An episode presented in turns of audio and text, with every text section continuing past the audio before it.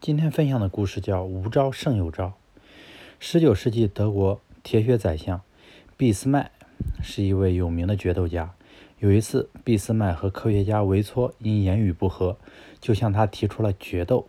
收到邀请的维措既吃惊又为难。身为科学家的他，与人决斗并不是他擅长的，但又不得不应战。决斗那天，俾斯麦大方地让维措优先选择决斗武器。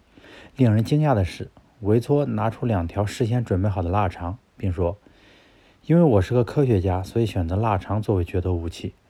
这腊肠一条十分可口，一条却灌满了致命的细菌。”他接着对俾斯麦说：“来吧，你选择你的武器，我们一起吃吧。”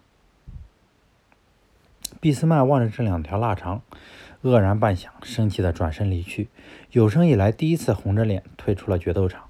不可一世的俾斯麦被科学家的两条腊肠击败，维托以无招胜有招，最终为自己赢得了胜利。不是所有的决斗都要以牺牲生命为代价，有时候的无恰是一种有。无招胜有招，不战而屈人之兵，才是制胜的法宝，才是决斗的最高境界。人生又何尝不是如此呢？